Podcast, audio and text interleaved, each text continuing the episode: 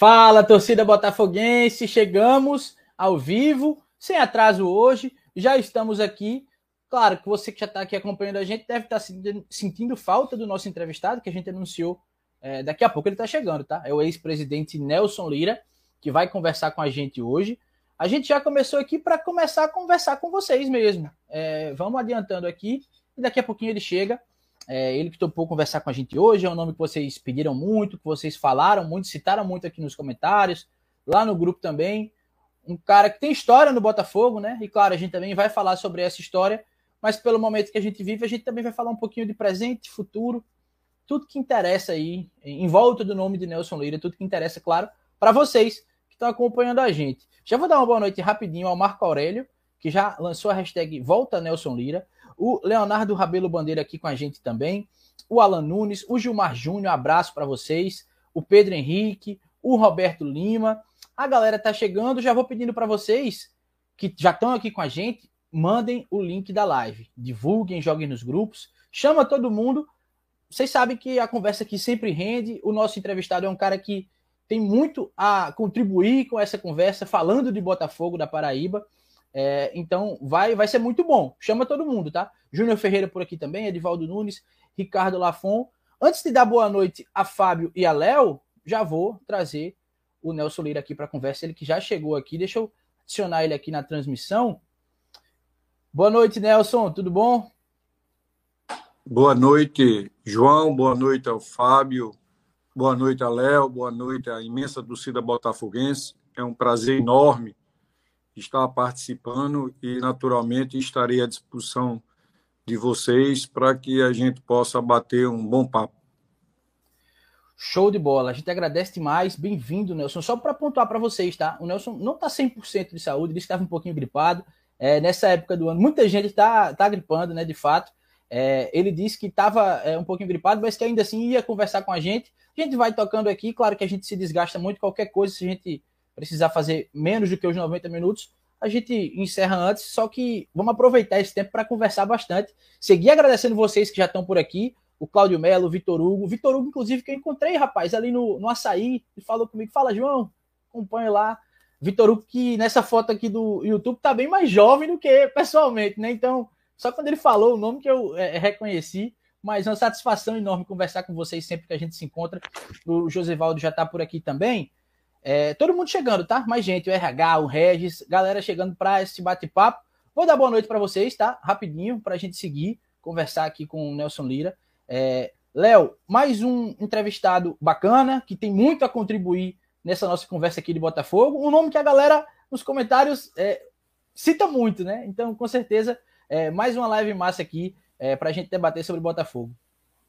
Verdade, João. Boa noite para você, para o Fábio, para galera que está nos acompanhando aí já nos comentários e pro, é, para alguns eterno presidente, né, Nelson Lira, né, principalmente pela última passagem dele ali, né, em 2013 com a, aquela retomada ali do Botafogo, por isso que muito por conta disso que o, o, o Nelson tem esse carinho aí enorme, né, de grande parte da torcida do Botafogo, né, é, e aí toda vez, né, que infelizmente, alguns momentos ali pedem até a, a retomada dele né, para presidência, enfim.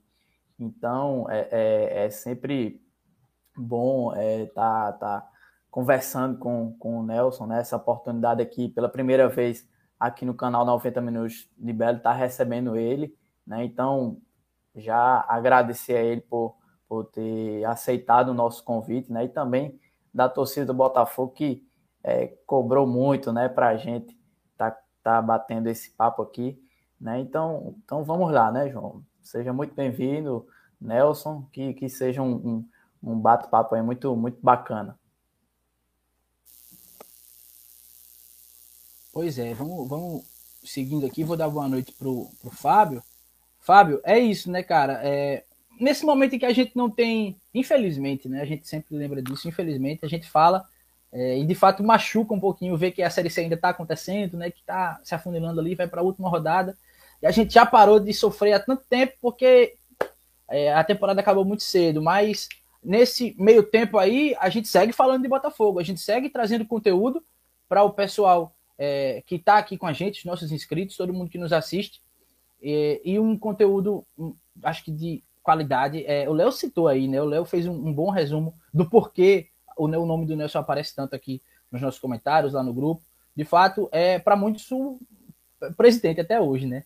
Então, é, não vai, mesmo quando sai do cargo, segue sendo presidente, porque mostra que de fato fez um, um bom trabalho à frente do clube. E vamos para essa conversa, né, Fábio? Que, enfim, tem muita coisa para a gente perguntar, o Nelson, né? Muita coisa para a gente saber. E feliz por esse momento aqui no nosso canal, né, amigo? É isso, João. Primeiramente, boa noite ao Nelson, né, que aceitou nosso convite aqui, bater um papo com a gente. A você, ao Léo, o torcedor que já está aqui acompanhando no chat, né? É isso, João. Não tem futebol, mas a gente sempre vai tentar trazer pessoas aqui para pensar o Botafogo, né? Para refletir sobre o Botafogo. Eu acho que é importante isso. E hoje mais um cara que, enfim, dispensa apresentações, né? Foi o presidente campeão brasileiro é, pelo Botafogo. Eu acho que tem muito aí. A gente tem muito é, o que ouvir do Nelson na, na live de hoje. Então vamos, antes da gente começar oficialmente, deixa eu lembrar que vocês são os nossos principais parceiros e tem como nos ajudar através da chave Pix, né? O 90 minutos de gmail.com. É, e também você pode se tornar membro do canal, né? R$ 7,99 você tem acesso aí a conteúdos exclusivos, que a gente inclusive vai, não vai esquecer não de trazer esses conteúdos exclusivos aí para os nossos membros. Já vi que o Bob está por aqui, é, já deu boa noite, deu também boa noite ao amigo Nelson, grande referência nas palavras do Bob. A gente fica feliz demais pela participação de todos vocês e também fica muito feliz. Hoje sou eu que estou aqui fazendo a propaganda, né? Hoje sou eu que estou aqui pertinho do logo da KNN Idiomas, a principal escola de idiomas da Paraíba, que nos orgulha muito com essa parceria. KNN Bessa, KNN Bancários, KNN Bahia, KNN da Serra, KNN Idiomas DCT é, são várias opções, porque de fato ela está espalhada pelo estado. Escolha mais próxima de você, segue aí, é, fica de olho nas oportunidades para aprender mais um idioma, né? O inglês, é o espanhol, é o francês, é o alemão, é, enfim, uma grande oportunidade para quem quer crescer. A gente sabe que é importante demais ter mais de um idioma. Na KNN você tem várias opções, tem sempre uma perto de você. A gente fica muito feliz com essa parceria. E agora sim a gente começa oficialmente estendendo meu abraço para todo mundo que está por aqui comentando, tá? Não, possivelmente não vou conseguir falar com todo mundo. O Macildo, o Emanuel, o Roberto, o Andrei, o Jean, o History Belo, o Zezinho. Muita gente chegando, comentando, mandando abraço pro, pro Nelson. É, a gente fica feliz demais com vocês aqui. Compartilhem a live, chama todo mundo. Que vamos começar essa conversa. Já está mais do que na hora. Fábio, já vou te pedir para puxar aí é, a conversa com o Nelson, perguntar, fazer a primeira pergunta. Está todo mundo ansioso para que a gente comece esse bate-papo, amigo. É contigo. Bom, a minha primeira pergunta para o Nelson, ele deu uma entrevista recente, acho que foi ao, ao Bruno Filho na CBN, não sei se foi ao Bruno Filho ou se foi ao portal GE, né, que ele falou que em relação à divisão política do Botafogo, né, como é, politicamente o Botafogo é dividido, né, tem um grupo lá do, do Breno Moraes, do Alexandre, tem outro grupo ali que era do Sérgio Meira, é, que eu acho que o Nelson faz mais parte desse grupo hoje do que é, o do atual é, presidente, né? É, eu queria perguntar ao Nelson exatamente é, como se deu nessa né, ruptura de pessoas que eram do mesmo grupo e até que ponto isso atrapalha o Botafogo dentro de campo e a evolução do clube. É, tem uma ligação direta dessa, dessa, desse racha interno entre os dois grupos e o, que é reflexo da equipe dentro de campo, o, os objetivos que o Botafogo não vem conseguindo alcançar aí, já são três anos sem Paraibano, segue na Série C, teve ano aí que quase é, foi rebaixado. Então eu queria que nós começássemos falando sobre essa questão política mesmo. Primeiro, onde ele se posiciona nisso tudo, de que lado ele se posiciona e até que ponto essa divergência afeta o clube hoje. É, mais uma vez, boa noite. Boa noite, Fábio. Boa noite a grande torcida botafoguense. É, é bom esclarecer. É, primeiramente, eu quero é, como o Fábio bem colocou, a, a, entrevista foi a Bruno Filho, lá da Rádio CBN, é, e depois, naturalmente, foi repercutido tanto por, pelo jornal como pelo GE.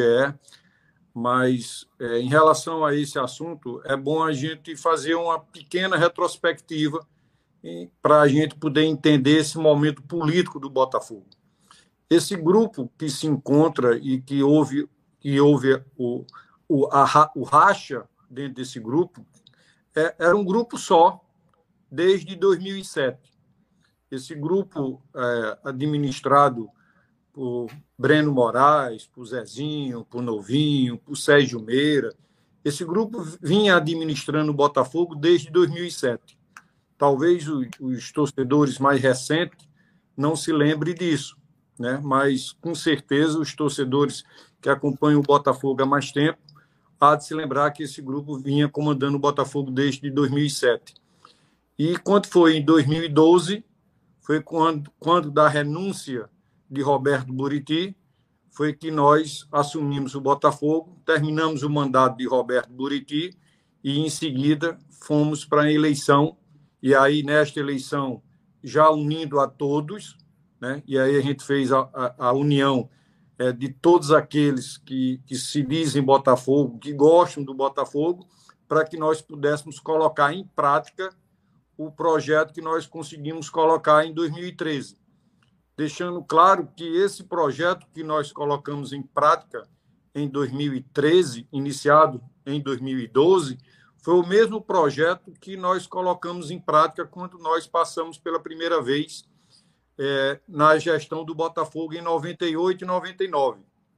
Que se você, é, é, para quem não, não se lembra e acompanha o Botafogo há pouco tempo, quando nós assumimos o Botafogo pela primeira vez em 98, 99, o Botafogo estava exatamente há nove anos sem conquistar título, o Botafogo estava, é, o seu torcedor é, praticamente sem, sem participar do, do, no estádio Almedão, com um público, uma média de público muito baixa. Eu me lembro naquela época não dava mais do que 200, 300 torcedores.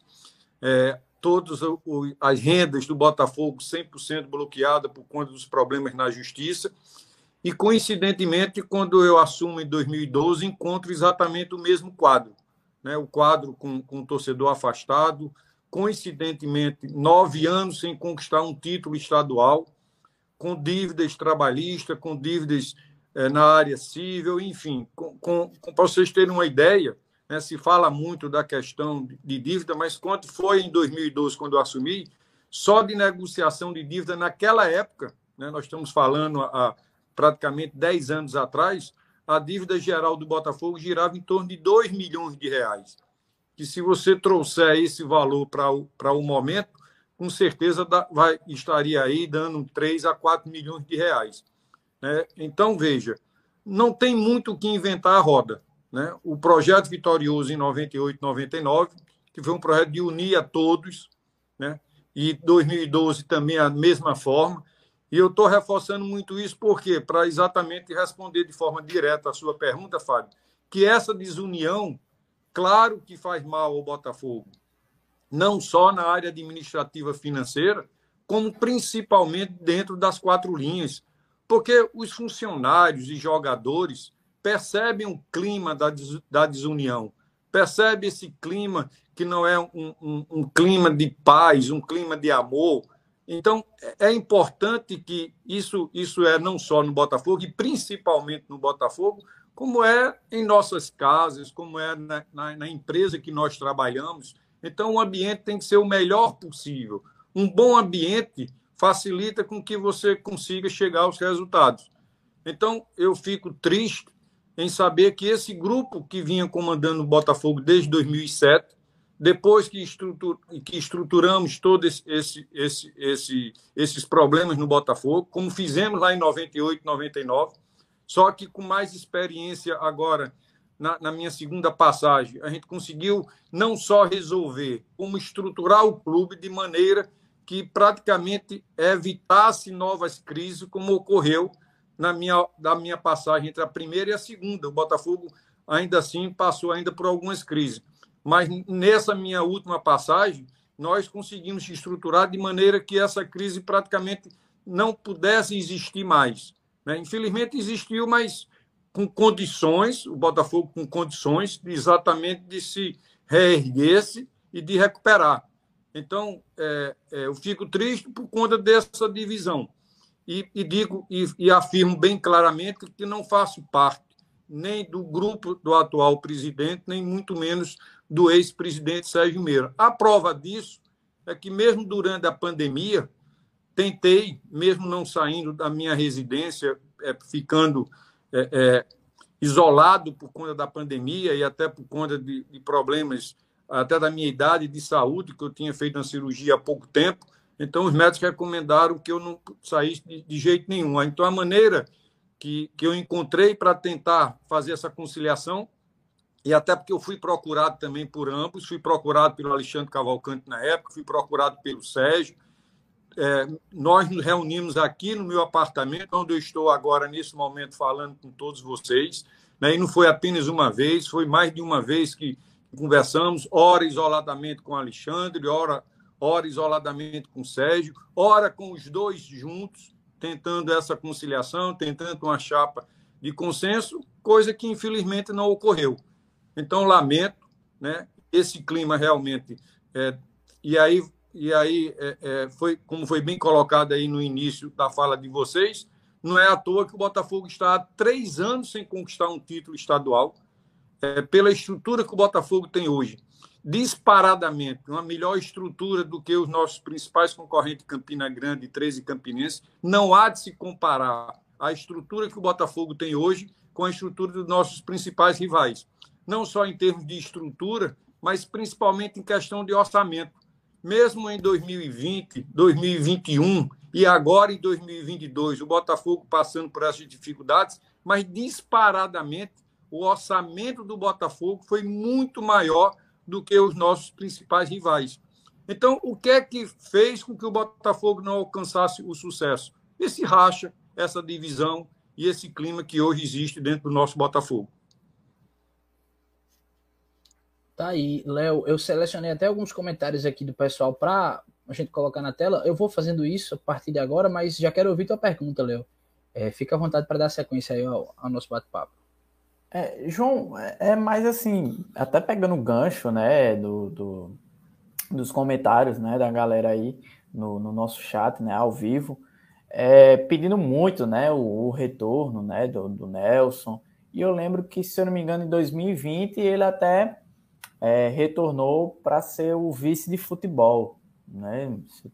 Eu acho que, que foi isso, né? E até em um momento meio que turbulento. Foi um ano em que o Botafogo é, conseguiu sair ali do, do, do, rebaixamento de uma Série C contra o maior rival, o 13, aqui no Almeidão, aquele empate, né, em 1 a 1 E aí eu queria saber, todo mundo quer saber, se há alguma chance, né, do Nelson voltar, né, a, a, a, ter mais é, atuação ali no dia a dia do Botafogo, se tem essa possibilidade.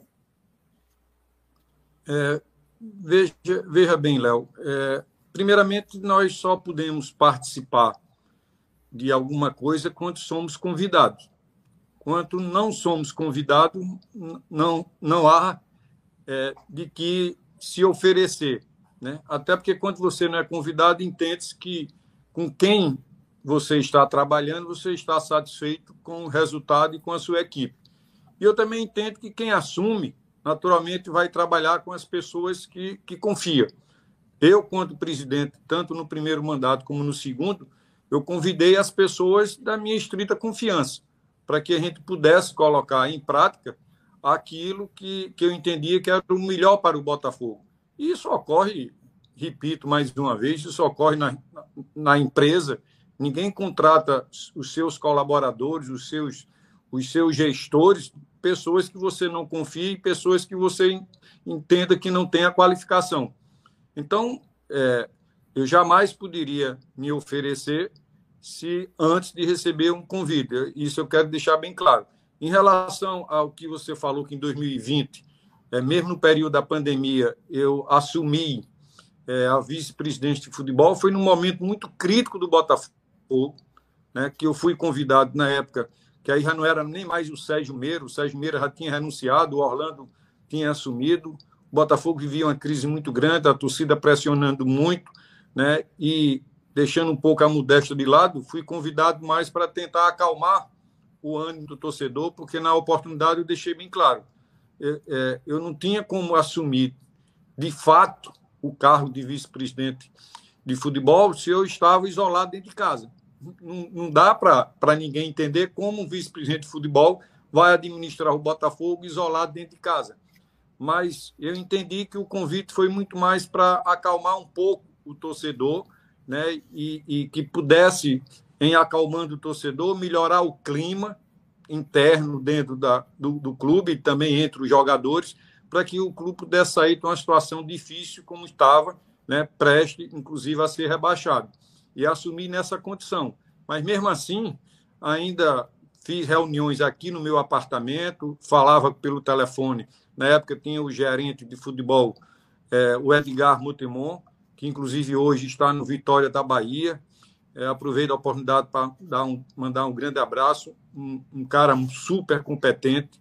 Não é à toa que, que pegou o Vitória na zona de rebaixamento né, e hoje está é, dependendo apenas das suas próprias forças para subir a Série B. Então, é, conversei com o Edgar, fiz algumas reuniões com o Edgar aqui na minha, na, no meu apartamento também, se eu não me engano, por umas duas ou três vezes. Ele sentiu a necessidade de conversar alguns assuntos comigo de forma pessoal e não por telefone. O recebi aqui no meu apartamento, mas, repito, foi muito mais para tentar acalmar as condições dentro do Botafogo e fora do Botafogo também, naturalmente, com o seu torcedor, que eu dei essa minha contribuição, mas sabendo né, que não foi possível dar o máximo de mim em função do que eu já relatei agora. É, a gente está recebendo muitos comentários, Fábio. Eu só vou mostrar alguns aqui e também emendar numa pergunta. É, muita gente parece pensar igual, sabe? É, dizendo que essa divisão, esse racha, às vezes essas pequenas. O, o, Pedro Henrique chamou de rusgas, prejudicam o clube, né? E muitos comentários nesse sentido. Ó. O Andrei Frazão gostaria muito da união de todos os botafoguenses, só assim acredito no Botafogo forte, estruturado e na Série B. Ele cita Nelson, Breno, Sérgio Meira, Alexandre, disse que era para todos se unirem. O Pedro Henrique disse que o Belo só conseguiu evoluir de verdade com o Nelson Lira, tirou o Belo do buraco duas vezes, 98 e 2013, qualquer coisa diferente disso é balela. É, um dos elogios aqui que eu é, pis, pisquei, pincei, quase que não sai, que eu pincei para poder é, ilustrar o que, é que o pessoal está comentando. O, mais um comentário aqui do Josevaldo. Eu já vi Nelson chorar de tristeza e de felicidade com o Botafogo, verdadeiro botafoguense.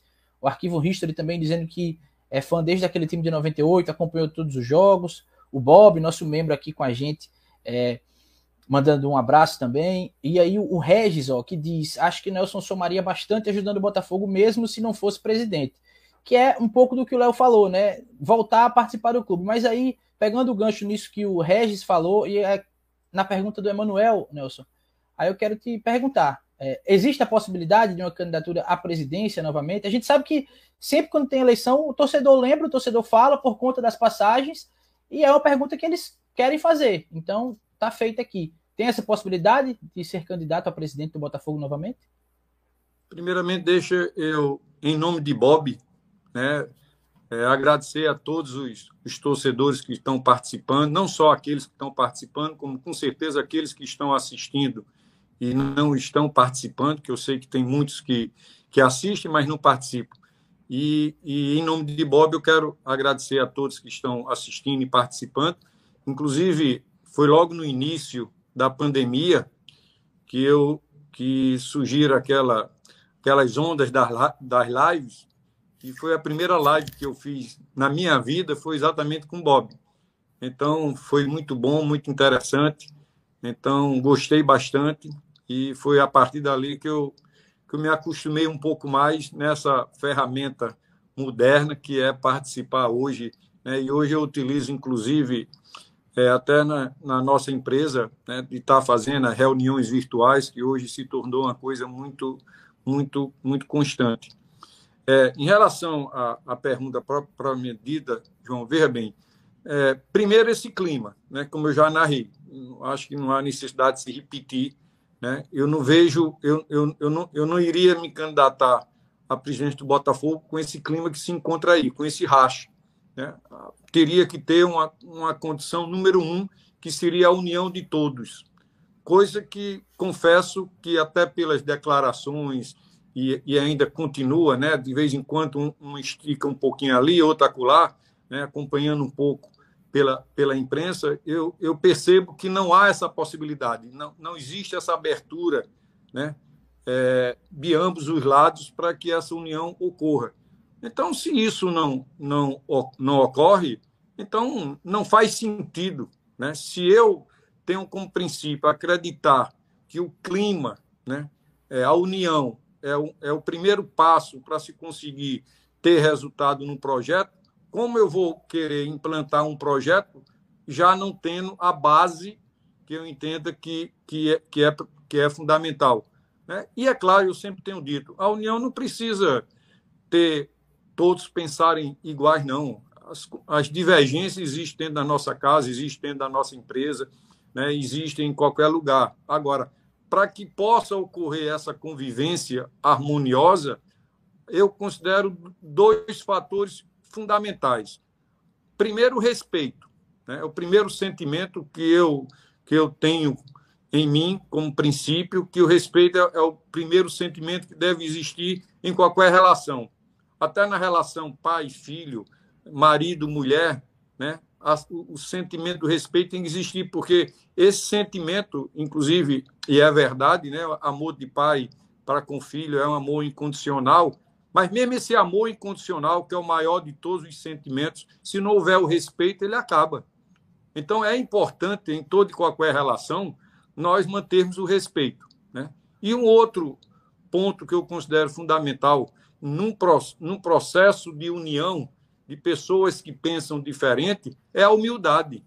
Nós precisamos ter a humildade também, porque a arrogância e a prepotência faz com que você não escute o companheiro que está dentro daquele projeto. Então, eu entendo de fundamental importância ter que esses dois fatores possam existir em qualquer relacionamento, ou seja, a humildade né, e principalmente o respeito. Né? Enfim, eu, eu, não, eu, não, eu não percebo esse terreno fértil para que a gente possa pensar é, um dia voltar a presidir o Botafogo. Como também, né, em função do que está existindo hoje, é, o, o, o, as eleições do Botafogo ela, ela, não, ela não, não é democrática. Uma coisa que também me deixa muito triste. E é uma coisa que eu me arrependo de não ter feito na época quando eu passei pelo Botafogo que eu deveria ter insistido, porque talvez alguns, depois que, que eu dei aquela entrevista ao Bruno Filho, na CBN, né, e que naturalmente repercutiu, aí alguns ainda perguntaram, mas por que, que ele hoje defende a democracia no Botafogo, que o sócio, o torcedor possa, possa votar, e porque na, na época, quando ele teve a oportunidade, ele não fez. Eu quero aproveitar a oportunidade até para responder a alguns desses torcedores. O Botafogo é, não é a, o presidente, não é a vontade do presidente que prevalece. No caso do Botafogo, existe um conselho deliberativo, né, todo e qualquer assunto que venha a modificar o estatuto do clube. Tem um processo que se cria uma comissão para discutir é, as mudanças do estatuto, depois isso é colocado em votação. Então, às vezes que nós discutimos isso, eu me lembro bem, né, as, as vezes que discutimos isso, se percebe claramente que dentro do Conselho Deliberativo, principalmente, não existe maioria para que possa aprovar uma mudança nesse, é, é, nessa envergadura. Então, é, se eu insistisse com essa mudança, eu estaria iniciando, provavelmente estaria provocando um racha. Então, infelizmente, para aquele momento que o Botafogo estava precisando tanto de um acesso de títulos, entre fazer essa mudança e estruturar administrativamente o Botafogo, fazer, fazer com que o torcedor voltasse aos estádios, pudesse conquistar um acesso, entre uma coisa e outra, eu preferi naturalmente que a gente deixasse um pouco essa questão da mudança do estatuto e, consequentemente, pudéssemos buscar o outro objetivo que, graças a Deus, terminamos por conseguir. Mas eu entendo que, que devemos ter nessa luta, certo? Para que o Botafogo se torne verdadeiramente democrático e que os seus torcedores se sintam principalmente participando do dia a dia do, do clube. Porque na hora que você é chamado apenas para pagar o ingresso, comprar uma camisa, é apenas fazer o investimento, e você, na hora da decisão principal do clube, que é eleger uma diretoria, que é eleger um presidente, você não ter o direito de participar, então isso, isso não agrega, né? isso não, não soma. Então, eu entendo que é também uma decisão um pouco difícil, porque eu quero aproveitar e colocar qual era a grande dificuldade nessa discussão interna quanto nós colocarmos esse assunto em pauta. Era, mas poderia o Botafogo, alguém com muito dinheiro, fazer mil, dois mil, três mil, cinco mil sócios, né? E aí essa pessoa ter maioria e terminar dominando o Botafogo. Mas veja, existe hoje, e principalmente agora ao passar do tempo, nós temos hoje, eu tenho vezes que o Botafogo tem cadastrado é, os sócios torcedores desde a nossa época, quando nós iniciamos em 2013. Então, acho que, pelo menos para iniciar esse processo democrático, poderia, pelo menos, olhar a base desses sócios torcedores, quem são sócios torcedores que vêm, que são torcedores do Botafogo há cinco anos, ou consecutivamente, ou por algum período nos últimos dez anos, nos últimos oito anos. Então, essa base, eu acho que ninguém passa cinco anos pagando uma mensalidade de sócio torcedor, frequentando o estádio, comprando, que não seja torcedor do Botafogo. Então, eu acho que, na época, eu não tinha despertado para esse detalhe que eu estou aproveitando nesse momento e colocando. Eu acho que é uma sugestão que seja essa diretoria que continue, ou seja uma outra diretoria que venha a assumir o Botafogo, eu acho que é uma sugestão, eu, desta parte, considero uma sugestão interessante. Não precisa colocar apenas. E no decorrer do tempo, você pode ir reduzindo esse tempo de, de, de, de, de associação. Né? Ou seja, o Botafogo teria, pelo menos, imagine a festa cívica que seria, como seria bonito, né? Uma, uma, uma, eleição no Botafogo com mil, dois mil torcedores frequentando a maravilha do contorno ali, tendo a eleição. Então, seria uma festa muito interessante. E aí, eu aproveito também até para dar uma dica. Do mesmo jeito que os ex-presidentes, como modesta parte do meu caso, ficam na história pelas conquistas de título, eu acredito que quem colocar isso em prática, com certeza também vai ficar na história do clube, como sendo o presidente que começou a democratização no Botafogo eu tenho certeza que ninguém irá esquecer quem, quem conseguir colocar isso em prática. É, antes da gente seguir, acho que Fábio tinha. Estava até com o microfone aberto agora, eu queria fazer uma pergunta. Deixa eu só aproveitar para agradecer também essa audiência da gente. Mais uma vez, uma audiência que deixa a gente muito feliz. Nesse momento, a gente tem mais de 110 pessoas ao vivo, simultaneamente aqui é, a gente fica muito feliz com esses números. Agora, vou fazer meu papel aqui de pedir a vocês o like, né, galera? Curtir aqui o vídeo é importante demais para o YouTube perceber que a gente está produzindo esse conteúdo. É, e, bom, para a gente entender que mesmo sem jogos, a gente tem é, assunto para falar do Botafogo, a gente tem debates relevantes. A gente precisa também ver isso revertido aqui nas curtidas, tá? Tem menos da metade de curtidas aqui em relação ao número de pessoas que estão nos assistindo, que, repito, é um número muito bom. Deixa a gente muito feliz é, nos inspira a seguir falando de Botafogo. Muita gente falando aqui ainda sobre. É, muita gente com essa vontade né, de que o Nelson é, volte à presidência. Está aí, está sempre sendo explicado por ele nas falas é, dele como é que está essa situação, como é que ele enxerga essa situação, e a gente segue aqui conversando. Fábio, fica à vontade para seguir. É, em relação a essa questão né, mudança de estatuto e tudo mais, é, a gente percebe que o Botafogo tem lá, acho que são 50 conselheiros, né, atualmente, e pelo que eu fiquei sabendo, poucos participam, né, poucos são participativos, as reuniões lá dão 5, 10 pessoas, né, então acho que isso também é algo que acaba dificultando ter mudanças. Se os próprios conselheiros ali, que têm o poder de fazer alguma coisa, eles não participam tão ativamente do clube, complica as coisas. E também me parece que, assim, as decisões do Botafogo são ali daquele pequeno grupo que comanda. E que é um grupo que é pequeno mesmo, até são poucas pessoas ali que, que fazem parte. Acho que tem 5, 6, 7 ali no máximo que, que enfim, tem decisões e tudo mais. É, aí a minha pergunta para o Nelson nesse sentido, é, até pegando o gancho do, do Emanuel Barreto, né, que ele falou: é, é realmente muito difícil você ver qualquer clube de futebol onde todo mundo tem a união.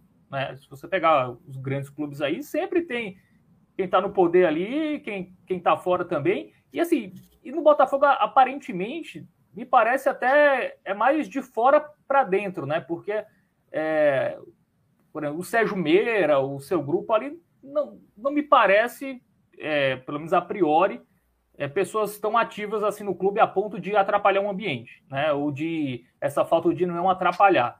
É, eu queria perguntar ao Nelson é, qual, qual o conselho que ele daria, por exemplo, para a gestão de hoje, para quem está lá no clube, é, para o Alexandre, por exemplo, que é o que deve ser novamente o presidente. É, você, o senhor com aí a experiência aí de dois mandatos, é, conselheiro, presidente do conselho por muito tempo, qual o conselho, vendo a situação do Botafogo hoje, qual o principal conselho que o senhor daria para o próximo presidente, seja o Alexandre ou seja qualquer outro, caso ele não continue? É, primeiro, sem querer ser repetitivo, já sendo repetitivo, é procurar a união. É, eu acho que esse é o, é o primeiro conselho que eu daria. O segundo conselho é exatamente esse, de abrir o Botafogo, deixar que o Botafogo, o Botafogo se torne democrático. Afinal de contas, estamos vivendo em plena democracia. Né? E, e, aí, quando você fala, Fábio, que outros clubes não existe união, e às vezes a gente assiste também, acompanha é, é, é, situação e oposição batendo chapa, mas isso só, só ocorre também porque esses clubes são abertos. Existe a possibilidade do torcedor escolher. Quando você tem um clube, um clube fechado, como é o nosso Botafogo, e outros clubes, para deixar bem claro que não é só o nosso Botafogo, né? aqui na Paraíba mesmo, eu não conheço nenhum clube profissional que, que, que o, o seu sócio, o torcedor, possa votar, né? para amanhã não estarem é, utilizando de alguma palavra fora do contexto e achar que eu estou fazendo a crítica apenas ao, ao nosso Botafogo.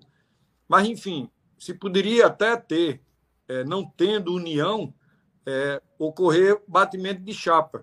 Mas, repito, mas isso só seria possível com essa democracia, com o sócio, o torcedor podendo votar, né? que não é o caso, repito, no Botafogo. Então, é, resumidamente, os conselhos que eu poderia dar né, seria, seria esse, tentar a união, né, por mais difícil que seja, né, porque o primeiro passo para fazer a união é você parar de atacar eu entendo que esse é o primeiro ponto.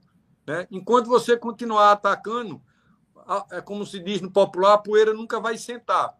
Então é, é preciso que a poeira sente, né? E aí, para que a poeira possa sentar, você tem que desligar o ventilador, senão ela vai continuar sempre em cima.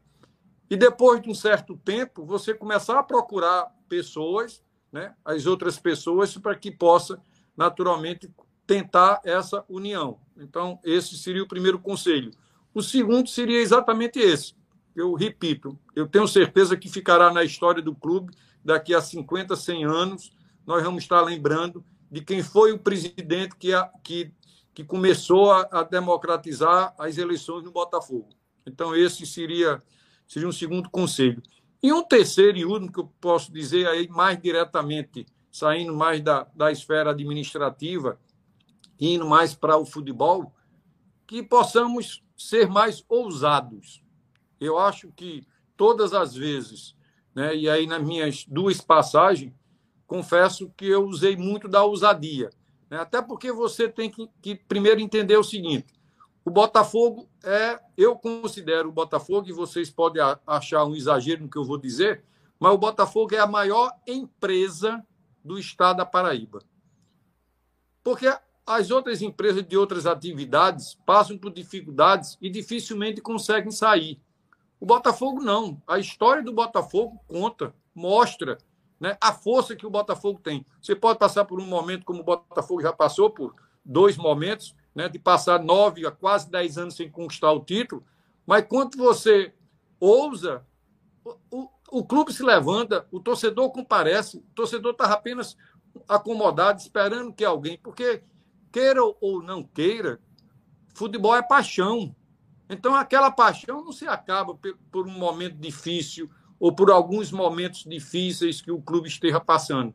Então, há necessidade de, de ousar para que a gente possa preparar um projeto para que o Botafogo possa, esse ano de 2023, possa conseguir o seu acesso à Série B. É de fundamental importância. E quando eu digo isso, eu digo isso baseado em números e em estatística.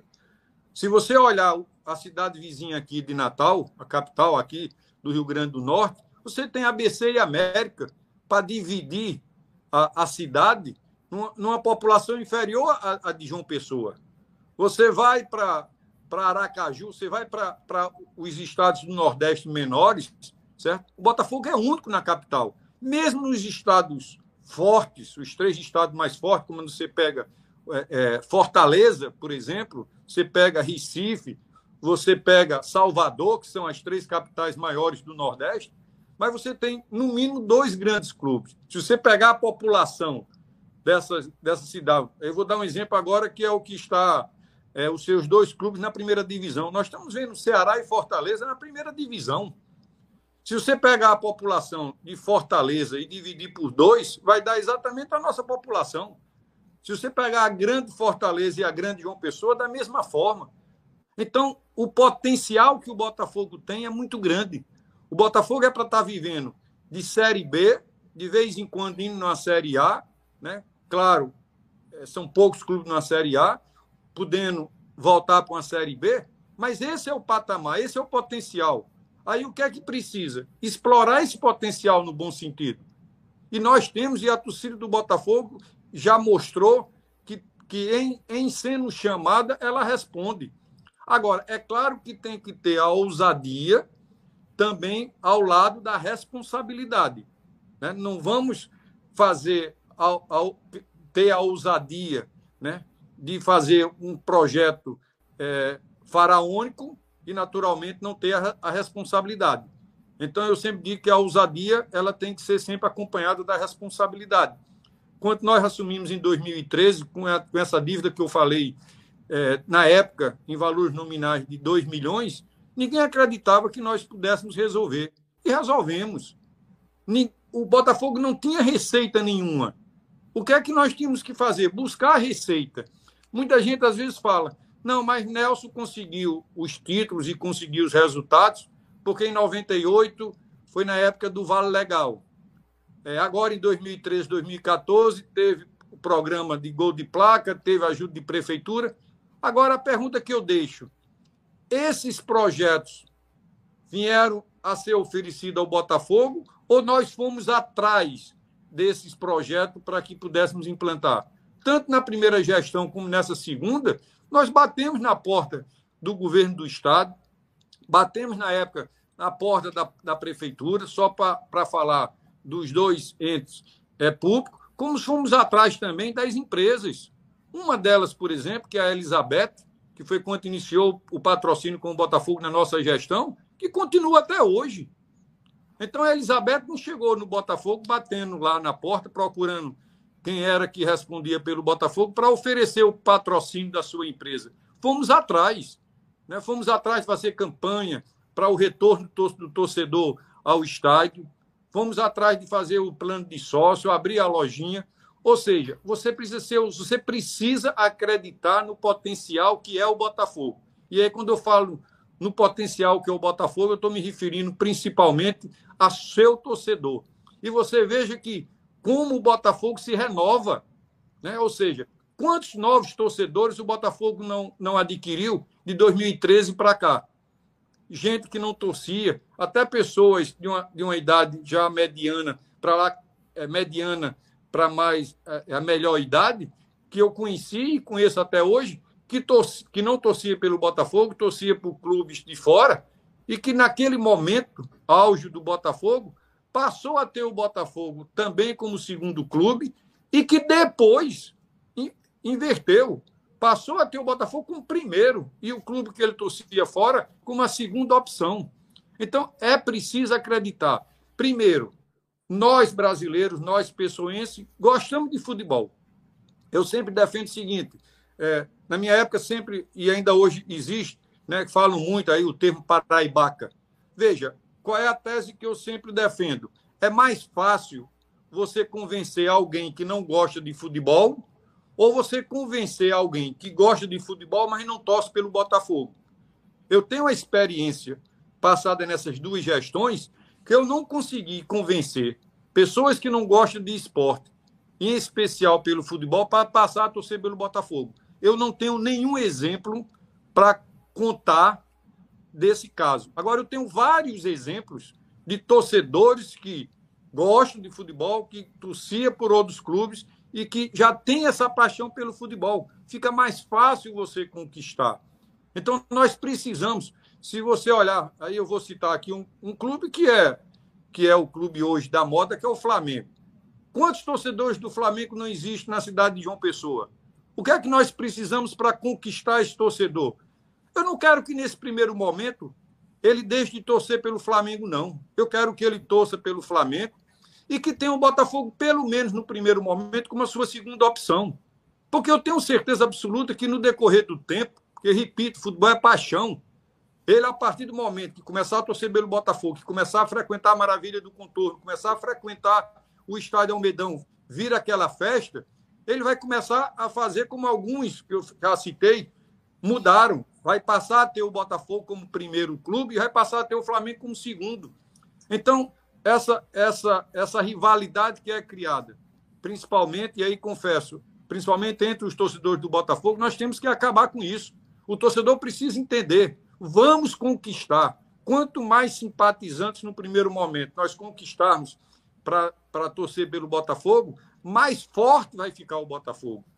Então, é, é, é, me, me estendi demais na, na resposta, João. Me desculpe, não sei se foi João, ah, nem me lembro mais como se foi. Mas, enfim. É, é Temos tempo aqui, o que não falta é tempo aqui. É, é importante. É, eu, eu senti importante fazer toda essa narrativa para que a resposta pudesse sair assim, não por um sim ou pelo não, mas sim dentro de um, de um contexto. Então, é, é, é, sendo mais objetivo, os conselhos que eu daria seria exatamente esse: né? procurar a união, né? É, procurar é, ser usado na, na, e principalmente democratizar o Botafogo, né? criar associação. Se pudesse dar três, três conselhos, daria esses três, de forma resumida.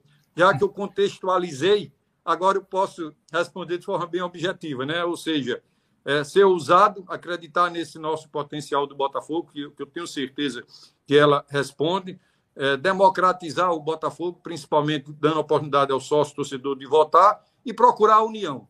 Né? Então, seriam esses três o conselho que eu, que eu daria. E espero que, que, que, sem querer ser prepotente demais, eu tenho certeza que se seguir esses três conselhos, nós vamos ter sucesso e vamos sim subir a Série B e depois, quem sabe, chegar à Série A. É, a resposta. A pergunta foi de, de Fábio, Nelson, mas a resposta foi boa. Inclusive, estava todo mundo prestando bastante atenção, porque passa por assuntos que a gente debate aqui, que certamente alguns dos meninos vai fazer, a respeito de atrair torcedores. A gente vem falando disso semana após semana aqui. Muita gente diz, não, o torcedor que é apaixonado, ele vai para o estádio. Certo, mas eu quero que o que não é ainda vá também e se apaixone. Então, é, é muito disso. É, o Bob, que está comentando bastante aqui com a gente, disse com todo respeito ao nosso clube. Mas se aparece um clube novo e organizado na Paraíba, pode levar todos esses simpatizantes. Estamos acomodados. A Paraíba ama futebol. É isso. É a gente conseguir identificar uma forma de atrair esse pessoal, porque tem muita gente, tem muita gente que gosta de futebol e que consome o futebol de fora. É, é, é loucura falar outra coisa. A verdade é essa. E por isso que é um assunto interessante que a gente gosta de ouvir, sim. Mas, é, Léo e, e, Nelson, a gente sempre se estende aqui, tá? Então eu sei que já está quase 10 horas. Fica à vontade para, na hora que é, tiver suficiente aí, avisar que a gente, é, com todo prazer, também finaliza aqui. Mas enquanto puder, a gente vai seguindo. Já vou passar a bola para Léo, porque vi também que ele abriu o microfone aí, que ele está querendo fazer alguma pergunta. Mas se deixar, a gente vai embora. Então, é, vamos levando aqui juntos, conversando, que a gente consegue é, responder o pessoal e não se estender tanto. Mas, Léo, é contigo, tá? João, é, é, mais assim, como você até falou, né? Que é, a gente tem discutido muito, né, ultimamente, essa questão de atrair o torcedor, né? E aí, é, é, até pegando um pouco é, do gancho dessa, dessa parte final, né, da fala do, do Nelson, né? porque se é, se comentou muito né, nessa, nessa temporada, essa questão de atrair o torcedor, né, de fazer campanhas e tudo mais. E é, o Botafogo, o Nelson já até deu alguns exemplos das, das duas passagens dele, né? Que o Botafogo estava há nove anos sem ganhar o título, né? Não é o caso agora, mas é, o Botafogo está indo para um décimo ano em uma Série C, né? E aí o torcedor do Botafogo esse ano, é, é, pelo menos para mim, houve uma, um, um, se ultrapassou ali o limite de paciência do torcedor, né? E aí também há um tempo é, é, sem conquistar um paraibano, se não me engano, três anos, né? É, passou também dois anos sem chegar a uma final do paraibano, né? O torcedor do Botafogo é, se acostumou a disputar o Campeonato Paraibano, chegar pelo menos uma final, a, a, recentemente foi tricampeão paraibano, né? É, é, enfim, nos últimos anos, pelo menos na final chegou e em 2020 e 2021 é, não, não foi possível isso, né? E aí, esse ano pouco se trabalhou, né? A questão do marketing, chamar o torcedor na promoção dos jogos e tudo mais. E aí eu queria saber do Nelson, né? Como se fazer isso, né? Para 2023, até mesmo para os fiéis, né? Porque eu acho que alguns fiéis perderam a paciência, né? É, esse ano por conta aí da, da, da Série C, não classificação ali para uma segunda fase de Série C. E aí eu queria ouvir um pouquinho dele, né? Que ele tem essa experiência. Ele mesmo citou essa questão. Poxa, o Botafogo tem uma média de público de 200 torcedores, né? E aí a gente viu o estádio é, é, cheio. Tem até aquela questão de, ah, a gente vai colocar é, é mais torcedores aqui do que os times lá de Campina Grande. Então tem essas, essas é, provocaçõezinhas, né? é, até mesmo para atrair o torcedor do Botafogo é, é, para o estádio. E aí tem também a questão do, do sócio torcedor. Acho que o Botafogo hoje tem pouco mais de mil sócios torcedores, né? É, então, como atrair esse, esse torcedor, os fiéis, simpatizantes, novos torcedores? O que a, a diretoria do Botafogo aí, seja é, a que for reeleita ou uma nova, enfim, é, quais os conselhos que ele dá aí para quem é, estiver aí na gestão do Botafogo em 2023? É, Léo, devo aproveitar aí e, e antes de, de, responder a sua pergunta, pedir ao torcedor que está nos assistindo aí, que está fazendo seus comentários, é, complementar aí o apelo de João, né, e que eles a, é, possam curtir aí né? eu não sei como é que chama o termo técnico aí, o like aí, like. É o like. like. Pronto, que, que faça aí para ajudar vocês aí e, e que o, programa possa cada vez mais ter audiência, que, que isso também é importante nesse contexto todo que nós estamos falando. Né? E, inclusive, aproveitar e dar os parabéns a vocês exatamente por isso que é importante. Veja, é, é, agora, nesse momento, é, quantos torcedores não estão assistindo, é, vocês estão mantendo a paixão do torcedor acesa, né? nesse momento é, que o Botafogo está tá parado. Então, isso é muito importante. Então, também quero aproveitar e, e fazer o mesmo apelo que João fez aí para que os torcedores possam, possam curtir aí, né? também se inscrever aí no, no canal do YouTube, que é importante.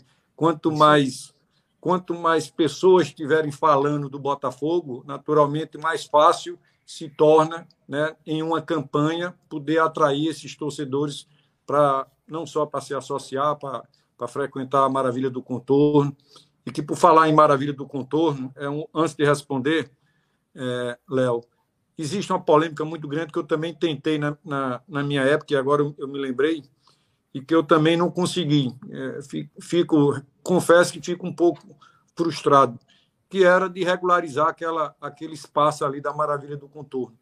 Até tentamos, fomos atrás de descobrir é, qual, qual seria o, o mecanismo para que a gente pudesse escriturar é, a, a maravilha do contorno e que o Botafogo pudesse ter não só de fato, mas de direito aquela área. Não dá para se pensar né, num, num Botafogo grande, e aí, se você olha as empresas, é, eu não vejo grandes empresas, é, as empresas crescerem na informalidade. Só se cresce na formalidade. E isso não só as empresas, como os clubes. Olha, aí dentro do Botafogo, aí repito, né? É uma discussão que, que infelizmente é minoria também no Botafogo. Mas eu espero que um dia mude, que a maioria dos que fazem o Botafogo entendam que é necessário regularizar aquela área e que aquela área possa, de fato e de direito, pertencer ao Botafogo. Para que possamos, na realidade, primeiramente, valorizar. Porque na hora que você passa a ter um patrimônio em seu nome, de forma legal, você cresce o seu ativo, você cresce o seu patrimônio. Então, eu entendo que é importante. Aí, vou confessar aqui a vocês, qual é o grande o grande dilema quando se toca sempre nesse assunto? É, mas se um dia o Botafogo passar por uma crise, né, o patrimônio pode ser penhorado. Ó, se, se você for ter medo, o medo ele tira a possibilidade de sucesso de você buscar resultado. Você não pode ter medo. Então, você tem que ter, você tem que ser convencido de que você vai criar nessa reforma do estatuto ferramentas que você possa fiscalizar melhor exatamente o executivo e não permitir que o executivo crie dívidas que amanhã ou depois não venha comprometer o patrimônio. Eu entendo que relativamente é simples você criar dentro do próprio estatuto do clube que, que evite esse medo, esse risco que possa existir. Agora, por conta disso, você abrir mão de um patrimônio que a cada ano que passa, cada vez fica mais valorizado aquela área, você vê clubes menores, e aí com todo respeito, né, CSA, eu digo que é menor em função daquela tese que eu falei lá, lá atrás. Né? A cidade de Maceió é dividida entre CSA e CRB. Então eu entendo que o potencial, o CSA hoje pode até estar maior do que o Botafogo vivendo um momento melhor. Mas o Botafogo é maior do que o CSA. O Botafogo é maior do que o CRB.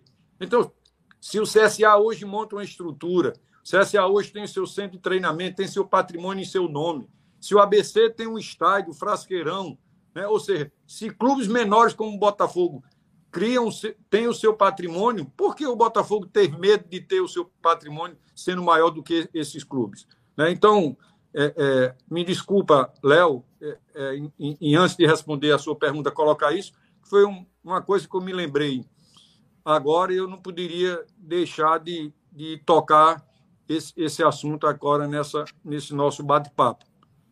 E a idade, e a idade, Léo, faz com que a, a gente esqueça um pouco. E aí me perdoe. Se você puder repetir a pergunta, fiquei tão empolgado nessa questão da maravilha que esqueci um pouco a pergunta, Léo. Me desculpe.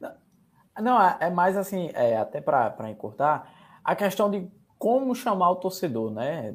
Sim. Enfim, é, é, chamar o torcedor. Como motivar? Né? Aquele, é, motivar, né? Porque é, não são nove anos sem o título, né? Por exemplo, das, quando o senhor assumiu das, das duas vezes, né?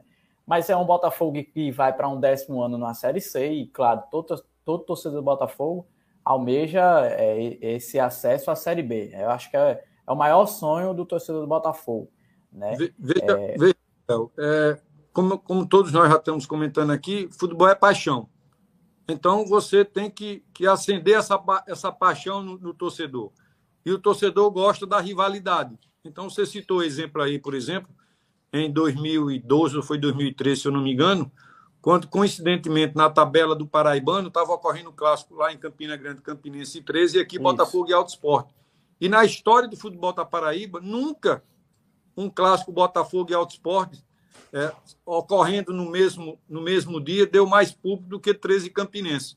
E nós fomos atrás de esticar o torcedor do Botafogo para dizer, vamos mostrar que João Pessoa, que o clássico Botalto, e aí com todo respeito ao Alto Esporte, a gente sabe que 95% né, do torcedor ali é, foi é botafoguense, e aí praticamente eu estava convocando o torcedor do Botafogo né, a mostrar que, juntando a torcida do 13 do Campinense, a nossa era maior. E conseguimos. E naquela época, eu me lembro, como hoje, eu fiz questão de divulgar o público no Bordeiro antes que Campina Grande divulgasse, para depois não falasse, não, foi manipulado o Bordeiro. Né? E depois, quando foi divulgado o bordeiro de Campina Grande, nós conseguimos colocar mais público aqui. Ou seja, não tem, não tem muito, muito mistério, não. Né? É, é como você acende essa paixão do torcedor. Né? Primeiramente, é, é, provocando no bom sentido essa rivalidade, sempre. Né? A rivalidade sadia, deixando bem claro que sou totalmente contra a violência. Né? Então, você, você faz com que essa rivalidade que já existe dentro do torcedor ela possa aflorar. Segundo, você tem que ter um projeto, né? Porque o time, durante o projeto, e, e aconteceu conosco, ele pode passar um momento de não, de não conseguir bons resultados dentro das quatro linhas. Mas o torcedor precisa enxergar lá na frente qual é o projeto que você está buscando.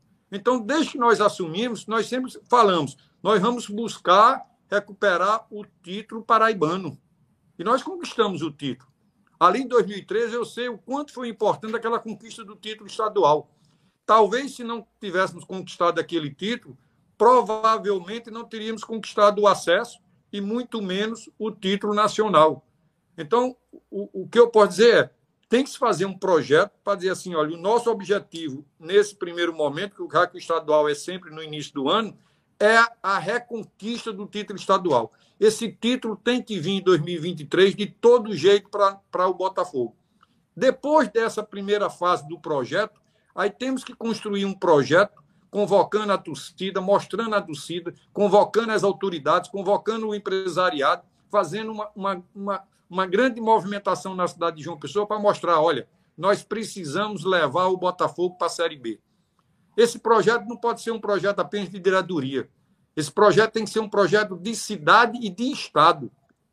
Então, há necessidade disso. Na hora que você inicia um projeto desse, você já está, de forma direta e indireta, insticando o torcedor, insticando as autoridades, insticando os patrocinadores. Você já, já está automaticamente facilitando o seu acesso a outros é, patrocinadores, porque quando você chega, você olha, a cidade está envolvida, a cidade está respirando o Botafogo. Então, é importante que, que se faça isso para que, que a gente possa é, levar o torcedor de volta para o estádio. E aí cai exatamente no que eu falei na, na minha resposta anterior. Para isso, precisa da ousadia. Tudo na vida precisa se ter ousadia. E deixando sempre a, a ressalva Lembrando bem, a ousadia, claro, sempre acompanhada da responsabilidade. Sem ousadia, nós não chegamos a lugar nenhum. É, enfim, é interessante. A gente estava falando sobre isso, é, de ser um tema recorrente, e é em um dos momentos em que o seu nome aparece, Nelson, de que é, ninguém soube fazer o que foi feito em 2013 como convocação mesmo, de torcida, de público é, ativando essa paixão. Eu vou até ser justo aqui com o Renê, é, que já tinha comentado antes e comentou novamente um pouco antes da sua fala sobre o Botalto, dizendo que ele foi alavancado na época, estava no, no ostracismo e foi também. É, ele já tinha feito esse comentário um pouquinho antes, depois fez de novo, mas é a confirmação, né? Enfim, dessa sua fala. E, enfim, é uma coisa recorrente de quem a gente traz aqui, né? A gente viu há duas lives o Pablo, que foi capitão do Botafogo nas duas últimas temporadas. E ele falava sobre isso de trazer o torcedor, de atrair, de conquistar. Né? Na última live a gente recebeu o Giovanni Martinelli, que também teve uma passagem importante pelo Botafogo, que também falou sobre isso. E agora a gente escuta a sua fala, né, que todo mundo cita. Em 2013 foi feito de um jeito que nunca mais foi feito, e nunca tinha sido feito antes. Então, é importante para a gente ver que, de fato, todo mundo está vendo certo, né? Acho que a impressão que fica é essa. Tem como fazer, tem os caminhos, e a gente espera que seja feito, porque tem que ter essa unidade para que o Botafogo consiga é, alcançar os objetivos. Tem que ser um plano, de fato, não só de quem está fazendo o Botafogo, de todo mundo que vive o Botafogo, de João Pessoa, da Paraíba, é, porque acho que vai ter um retorno muito importante também quando o Botafogo é, chegar na Série B. Deixa eu reforçar o que eu tinha falado, depois o Nelson me deu uma força, falou também. Deixar o like, galera, que é importante demais. se inscrevam. É, acho que eu até nem falo mais de se inscrever tanto, porque eu vejo que a gente vem conseguindo bons números de inscritos, mas não é possível que você está acompanhando a gente aqui agora, está acompanhando esse bate-papo com o Nelson Lira e não é inscrito ainda no canal. Pelo amor de Deus. se não for, faça isso agora. Faça isso agora. Que tem que começar demais. a mostrar a força. Tem que, a torcida do Botafogo tem que começar a mostrar a força já a partir, a partir desse, desse projeto de vocês, né?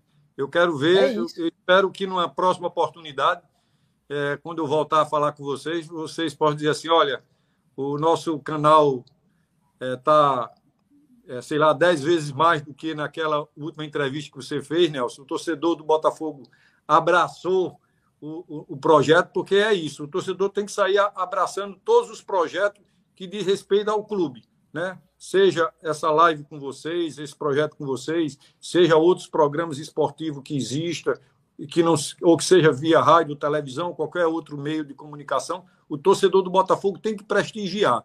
Agora, por falar nisso, João, eu quero só fazer uma complementação na minha fala. É, okay.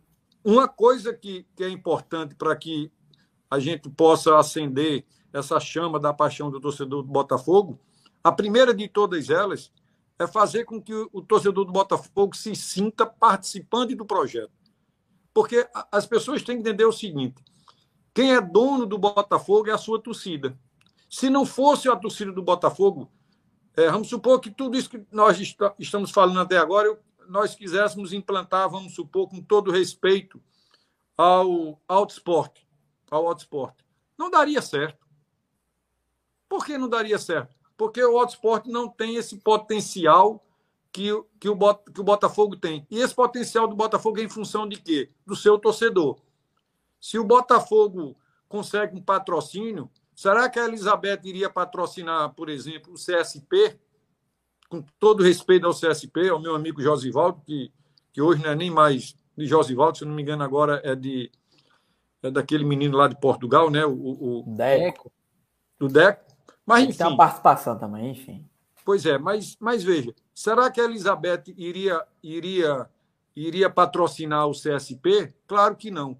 Então, alguns né, é, acham que, pelo fato de, de, de investir alguma coisa no Botafogo, se sentir dono.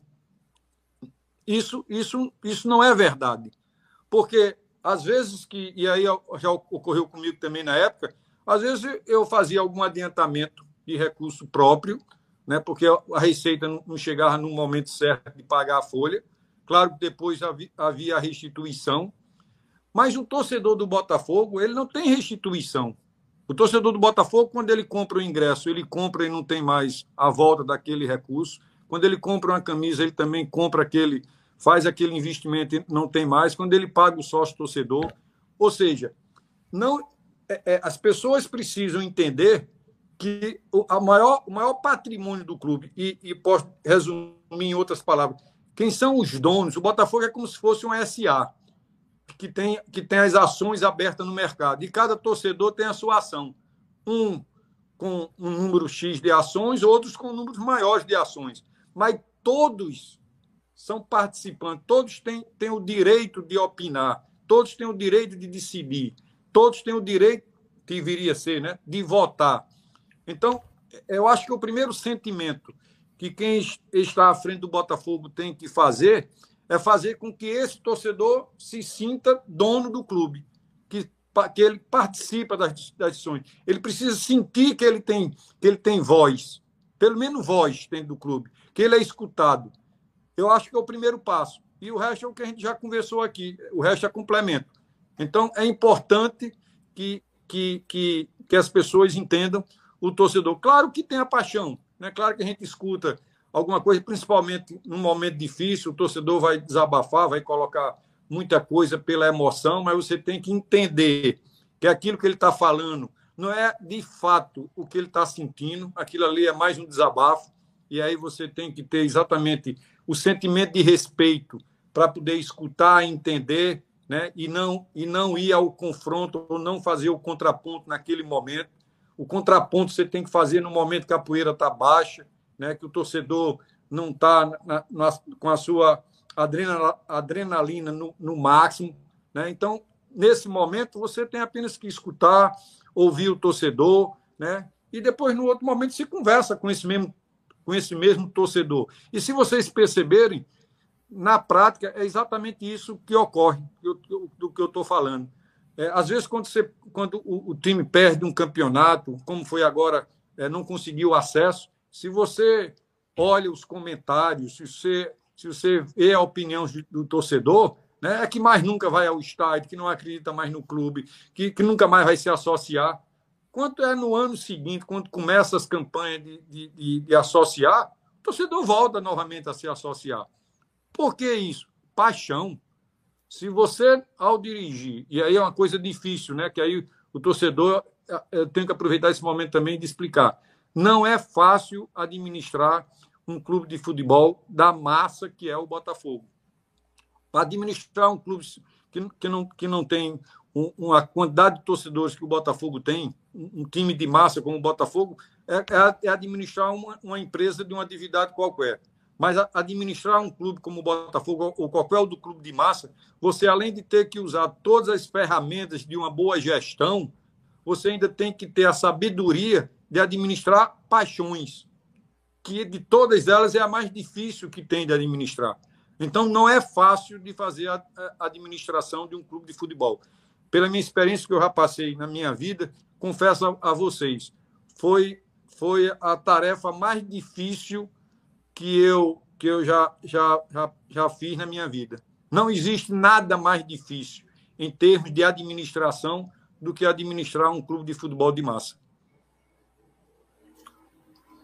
Tá aí. E, Nelson, fica à vontade, viu, para falar é. do tema que, que for aí nas suas respostas, que é isso. A gente fica feliz demais de ouvir, de aprender é, e de falar sobre Botafogo.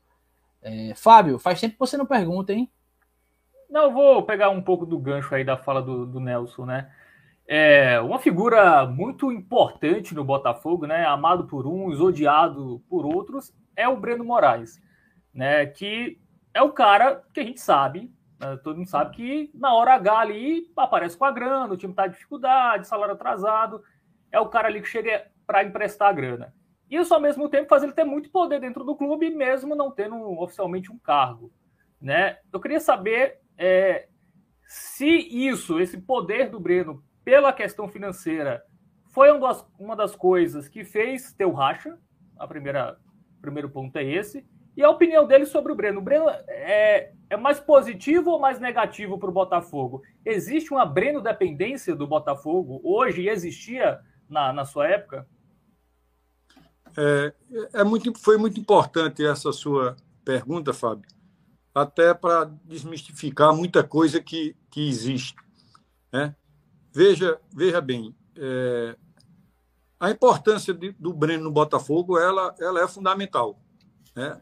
é loucura, né? Não só do Breno, como de qualquer outra pessoa que venha ajudar, principalmente no aspecto financeiro, é de fundamental importância. Né? Primeiro ponto que, que, que é para se colocar.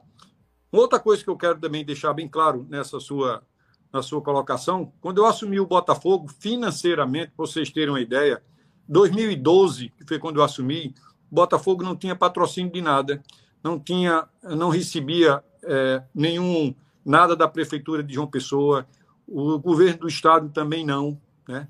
Mas eu sabia que tudo que eu estaria, eu estaria fazendo, a ousadia que eu estava tendo em resolver os problemas é, trabalhistas e outras dívidas, e montar um time, se desse errado, eu sabia que eu ia ter que botar a mão no bolso e bancar. Né? Que, que, que essa dívida eu não poderia deixar jamais para o Botafogo. Porque se eu deixasse para o Botafogo, primeiro, Botafogo não iria pagar, até porque o Botafogo naquela época não tinha crédito nas instituições financeiras. Então, ou, ou era do próprio dirigente, hoje não. Hoje, se o Botafogo quiser ir a qualquer instituição financeira e quiser fazer um empréstimo, o Botafogo tem crédito para isso. Principalmente se aquele outro assunto que eu falei, ele for resolvido, se o patrimônio do Botafogo deixar de ser apenas de fado e passar a ser de direito. Então, aí é que esse, esse, esse crédito é ampliado para o Botafogo. Mas, enfim, o Breno é importante, sim, não só o Breno, como qualquer outro, outra pessoa. Inclusive, repito, não é só pela, pela questão do dinheiro, né? é, é todo, todos aqueles que, que, que, fazem o Botafogo, que já fizeram, né? são importantes para o Botafogo. Eu não tenho problema nenhum com, com o Breno, inclusive, quanto foi no processo de união. O Breno foi uma pessoa-chave para que eu pudesse fazer a união, porque as pessoas naquele momento ficaram um pouco um pé atrás, né?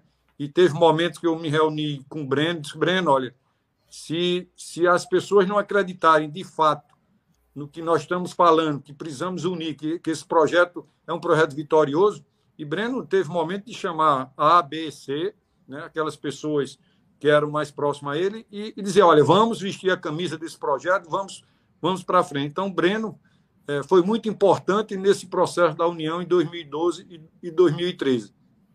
Claro que cada um de nós temos um perfil, né, como pessoa. Né? É, aqui, nessa live, tem, tem, vo, tem você, Fábio, tem o João, tem o Léo, Eu tenho certeza que vocês têm temperamentos diferentes, pensam diferente. Então, isso é de cada um. É, é, gente, eu não vou querer que, é, é que as pessoas pensem e agem da mesma forma como eu. Qual é a, a, a grande sabedoria? É você convergir é, com pessoas diferentes, mas aquilo que eu falei anteriormente, se não faltar o respeito e ter na humildade, se consegue. Então, o, o modesto à parte, o, a, o grande feito nosso naquela, naquele momento foi exatamente isso. Tivemos momentos difíceis, que aqui não, não, eu acredito que não cabe relatar. Tivemos momentos difíceis de convivências é, naquele momento, mas nunca faltou respeito. Sempre, se, sempre se colocou a humildade para o, o, bem do Botafogo. Né?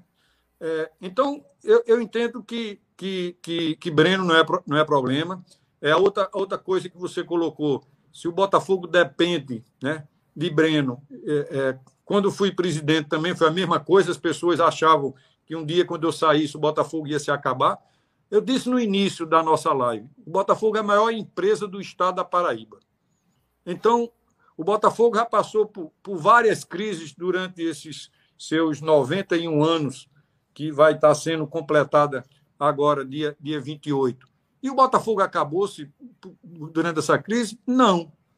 Então, não existe dependência. Até porque, repito, quando nós passamos pelo nosso segundo mandato agora, deixamos o clube numa situação que dificilmente o Botafogo passará por, por alguma grande crise. Pode passar por alguma crise, porque todos, todas as empresas, nesse, nesse, nesse momento da pandemia, não foi só o Botafogo, outros clubes também passaram, as empresas também passaram, as pessoas autônomas e os prestadores de serviço também passaram por dificuldade. Então, o Botafogo passou por alguma dificuldade, não por, por questões estruturais, administrativa, financeira. O Botafogo, quando passou por, algum, por alguma dificuldade financeira em 2020, 2021, mesmo eu estando por fora, mas o que eu, na minha opinião, na minha visão, o que ocorreu foi em função da pandemia. Se não fosse a pandemia, o Botafogo não teria nem passado essa, essa dificuldade. Então, faz quanto tempo que o Botafogo é, honra os seus compromissos? Desde 2012 para cá. Então, eu tenho certeza, e o Breno esteve afastado nessa última gestão, e nem por isso o Botafogo deixou de honrar os seus compromissos. Teve dificuldades, sim, mas honrou seus compromissos. Então, eu acredito, é, mesmo com, com, com, todo, com toda a ajuda que Breno deu e continua dando ao Botafogo, eu não vejo o Botafogo na dependência. É tanto que quando eu assumi a primeira vez, Fábio, é, eu achava interessante o seguinte: naquela época se falava o Botafogo de Domiciano Cabral. Veja como era o Botafogo naquela época. Né? Os torcedores mais novos não, não vão se lembrar, mas se, se é, os mais os que acompanham o Botafogo há mais tempo há de, há de se lembrar. Era o Botafogo de Álvaro Magliano, era o Botafogo de Domiciano Cabral, era o Botafogo de Nelson Leira. Então, naquela época, já em 98, eu já tinha colocado em mente que eu teria que acabar é, encerrar esse para quebrar esse paradigma. O Botafogo não é de, de, de, de Domiciano Cabral, não é de Breno Moraes, não é de Nelson Lira. Como eu disse anteriormente, o Botafogo é do seu torcedor. Então, se, se o Botafogo é da sua torcida, então o Botafogo não é de Nelson, não é de Breno, não é de Domiciano. Né? Então não existe essa dependência. O Botafogo, sim, existe uma dependência do seu torcedor. E aí, se você analisar bem direitinho os fatos, você vai ver que o Botafogo depende, não digo exclusivamente, mas principalmente do seu torcedor. Porque, veja, quando o torcedor não participa, o que é que acontece com o orçamento do clube? Vai lá para baixo. O torcedor não vai ao estádio, o torcedor não se associa, o torcedor não compra produtos do, do clube. Então, de quem o Botafogo depende demais? Então, o Botafogo depende muito, mas muito mais do seu torcedor, para não exagerar e dizer exclusivamente. É, me desculpe, eu, eu, eu não gosto de responder, Fábio, as perguntas, as minhas respostas serem assim, bem, bem, bem direta, porque dá margem, às vezes, de interpretações. Então, se eu, se eu fosse responder assim, de forma assim, bem objetiva, amanhã ou depois poderia sair alguma manchete aí de, em dizer assim, Nelson disse que o Botafogo não depende de Breno. Né? Então, eu tenho muito cuidado, ainda mais esse momento que o Botafogo está tá passando. É, é, fora a entrevista que eu dei a, a, ao Bruno Filho, é, é, é o segundo momento que eu estou participando desde a eliminação do Botafogo, porque eu entendi, né, as pessoas me procuravam, os torcedores pediam opinião minha, eu entendi que naquele momento eu contribuiria muito mais com o Botafogo com o meu silêncio, né, porque qualquer coisa que eu falasse ali poderia é, é, é e aí terminou, termina acontecendo, né, mas pelo menos ele é ele é de um, de um, de um, de um volume menor, né? Imagine se naquele momento da eliminação eu começar a dar entrevista, dar minhas opiniões. Então, o Volta Nelson estaria muito forte. Então, eu, eu entendi e continuo entendendo que em determinados momentos o meu silêncio, até porque eu já fui vítima disso no passado, né, de às vezes quando eu, eu falar, é por isso que hoje eu tenho muito receio né, de, de contextualizar bem direitinho as minhas respostas, para não estar tá gerando problema. Eu já fui acusado no passado né, de estar tá provocando crises no Botafogo, né, de estar tá querendo tumultuar. Então, hoje, eu, eu, até pela minha, pela minha experiência de vida e tudo mais, e eu prefiro, em determinado momento, é, que o silêncio, inclusive, é, é, é, é uma outra sabedoria oriental, que o silêncio é, tem momento que, que fala mais do que mil palavras. Então, eu entendi que agora as coisas a poeira sentou mais, né, depois da eliminação. É, pelo que eu estou vendo politicamente no Botafogo, se não for Alexandre Cavalcante, com certeza vai ser alguma outra pessoa do grupo da situação, pelo menos pelo que eu, pelo que eu converso com, com uma pessoa e outra, e que pelo que eu vejo pela imprensa. Então, eu, eu hoje me sinto mais à vontade de falar, porque eu sei que eu não vou estar provocando nenhuma crise. É, é tudo que eu tenho que eu falei até agora tem sido, naturalmente, opiniões minhas, mas para contribuir para quem vem assumir, seja Alexandre, seja outra pessoa, né? Eu acredito que, que modesta parte, os conselhos que eu estou dando, é, pelo menos para a pessoa parar, pensar, refletir se vai é, seguir ou não, mas pelo menos é uma sementezinha que nós estamos botando para as pessoas pensarem a gente já está assim caminhando para a reta final. Acho que a gente ainda vai falar um pouquinho de 2013, mas antes disso, deixa eu aproveitar para agradecer, né? Nessa fala do Nelson, a gente viu que ele falou com o Bruno Filho, falou com a gente, ou seja, é, muita gente chamou, mas ele topou participar aqui com a gente. A gente fica muito feliz porque de fato era um nome muito pedido também. E a gente entende, viu, Nelson, esse cuidado para trazer uma resposta explicada. É, mesmo assim, ainda vai ter gente que vai caçar alguma forma de criar uma manchete Imagina se a resposta fosse curta, né? Então, é, a gente entende, faz todo sentido que seja bem explicado de fato. E nosso tempo aqui extenso é bom por isso. Que a gente consegue conversar e quem vem aqui conversar com a gente consegue falar é, claramente. É, por isso que é bom. Sigamos. É, acho que, Léo, vamos, vamos falar de 2013, né, Léo? Vamos aproveitar para é. relembrar. É, daqui a pouco, 10 anos de um ano tão importante, daqui a pouco aniversário do Botafogo. Vamos pegar esse sentimento aí de saudosismo, de nostalgia para lembrar desse 2013. Fica à vontade. É, João, não tem como, né, falar daquele ano. Para alguns, 2012 mais um, né? Isso. Enfim. Mas não tem como, né? Eu acho que é, o principal ano ali é, é, da história do Botafogo, né? Um, um título nacional, né? Que é, só o Botafogo tem aqui no, no estado, né? De uma, de uma Série D né? E aí o Botafogo estava há nove anos sem também conquistar um título paraibano, e foi ali que, é, numa virada, é, foi um ano assim de viradas, né? Históricas, né? Começando é, pelo paraibano, né? O próprio 13 perdeu aqui de 1 a 0, foi lá em Campina Grande e venceu de 3 a 0. Aquela virada histórica também contra o Central, né? Numa, numa série D, né? Na fase de mata-mata ali da série D. Então, assim, foram momentos marcantes, né? Ali na trajetória desses títulos, de uma retomada do Botafogo, né? E o, o Nelson Lira fazendo é, parte, né, naquele ano como, como presidente, né? E aí, é, é um passado, né? Um ano, assim, de, de glórias do Botafogo. Botafogo, na semana que vem, completa aí 91 anos, né? De, de história. Então, é, é bom demais a gente poder relembrar com um dos principais personagens aí é, é, desse ano tão marcante. E aí, falando nisso, eu queria é, que o, o, Nelson falasse um pouquinho né, desse ano, né, dessa trajetória aí, dessa retomada, né, título paraibano, Série D, é, falasse um pouquinho aí do sentimento de poder ter contribuído, né, e também alguns momentos marcantes ali na tra nas trajetórias tanto do paraibano como é, é, do, do, da conquista do brasileiro da Série D. É, deixa eu, eu começar agradecendo, primeiramente, na minha primeira passagem, a Benedito Medeiros, que foi quem me ajudou a montar aquele time de 98, 99.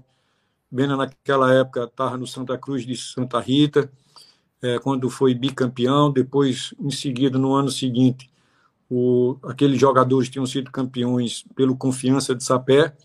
E é como eu falei, a gente não precisa inventar a roda, a gente precisa apenas colocar em prática aquilo que a gente acredita. Então, futebol é o esporte mais coletivo que existe. Então, qual foi a fórmula que nós usamos? Nós não podíamos errar, que é, como você bem falou, na, na primeira gestão também já fazia nove anos que não conquistava o título.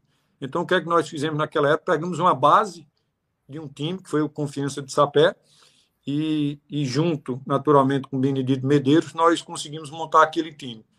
Então, sempre que eu tenho oportunidade, e eu não posso jamais deixar de, de agradecer que, que naquela época é, o Benedito Medeiros, junto comigo, fomos nós que montamos aquele time vitorioso, né? e tomando como base e como princípio exatamente isso.